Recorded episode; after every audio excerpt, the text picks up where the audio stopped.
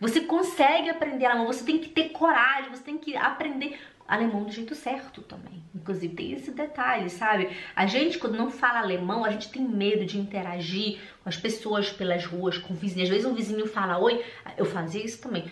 É, o meu vizinho passado lá falava Guten Morgen, falava, Morgen, e, e ia embora, eu nem olhava para ele.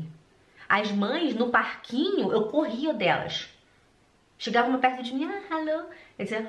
E eu saía de perto, eu corria das mães, porque eu tinha medo. Eu tinha medo de falar, eu tinha medo das pessoas rirem de mim, eu tinha medo dela olhar para mim e eu não entender o que ela tá falando. Esse era, gente, era muito, era muito frustrante.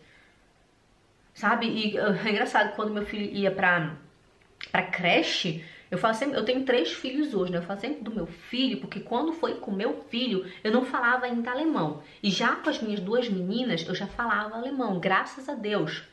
Graças a Deus, sabe? Porque é muito, sabe, gente? É muito é muito ruim você ter medo de sair na rua, de sair sozinha. Eu tinha pavor de sair sozinha. Eu morava no, minha, no meu apartamento, eu me tranquei ali dentro. Inverno lá fora, neve, frio, tudo nublado. E você trancar dentro de casa. Imagina, meu filho queria ir pro parquinho, eu levava ele pro parquinho, e ficava lá rapidinho, depois ia logo pra casa, porque eu tinha medo.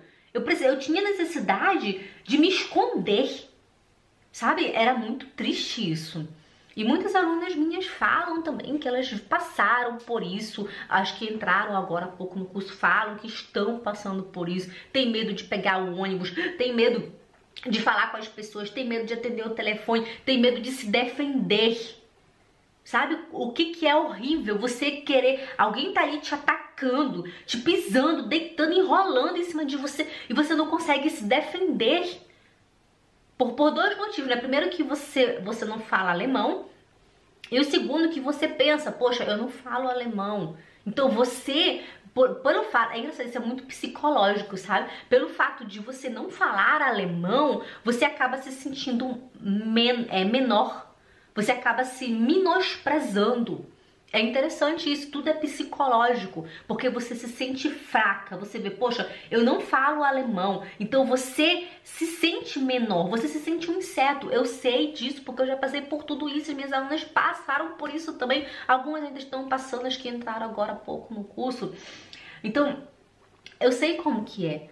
E, e, o ruim também de tudo isso é quando se você é casado, né, com seu marido, que é alemão e tal, ou suíço, não sei, é, o seu marido ele acaba ficando sobrecarregado, né? Porque ele tem que trabalhar, ele, ele passa o dia inteiro no trabalho, volta em casa, aí vem a mulher, né? Amor, é, o que que tá escrito aqui nessa carta, amor? O que que tá escrito aqui? Olha, chegou um bilhete da escola. O que que tá escrito aqui? Olha isso, olha aquilo, amor, me ajuda aqui. Aqui tá meu nome, mas eu não sei ler. Aí, não é ruim isso? Aí você vai lá no Google Tradutor, o Google não traduz sempre igual sabe? Aí a professora manda uma mensagem, né? Muita, hoje em dia muitas, muitas escolas têm um grupo no WhatsApp, né? Que, onde o professor escreve, né? Alguma, alguma, algum recado, alguma, algum bilhete, alguma coisa importante. E você não consegue ler. Aí o marido chega, amor, lê o que, que tá escrito aqui. Ou então quando, sei lá, aqui na Suíça, na Alemanha acho que é assim também. Quando a criança não vai pra escola porque tá doente, por algum outro motivo, a gente tem que ligar antes para avisar. Tipo, umas 7 horas da manhã tem que ligar, olha, minha filha não vai porque ela tá doente, blá blá blá.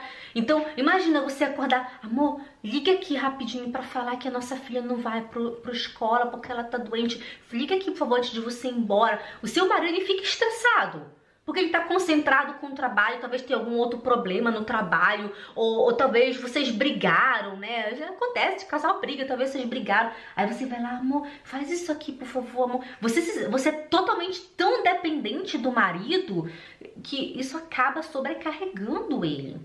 E o filho, ele vê tudo isso. Poxa, minha mãe não sabe fazer nada nem de me levar no médico, ela sabe, tem que ir com o meu pai, ou, ou numa reunião tem que ir com o meu pai, ou tem que procurar um tradutor. É muito ruim você depender dos outros para tudo. Chegou a hora de você dominar a sua vida.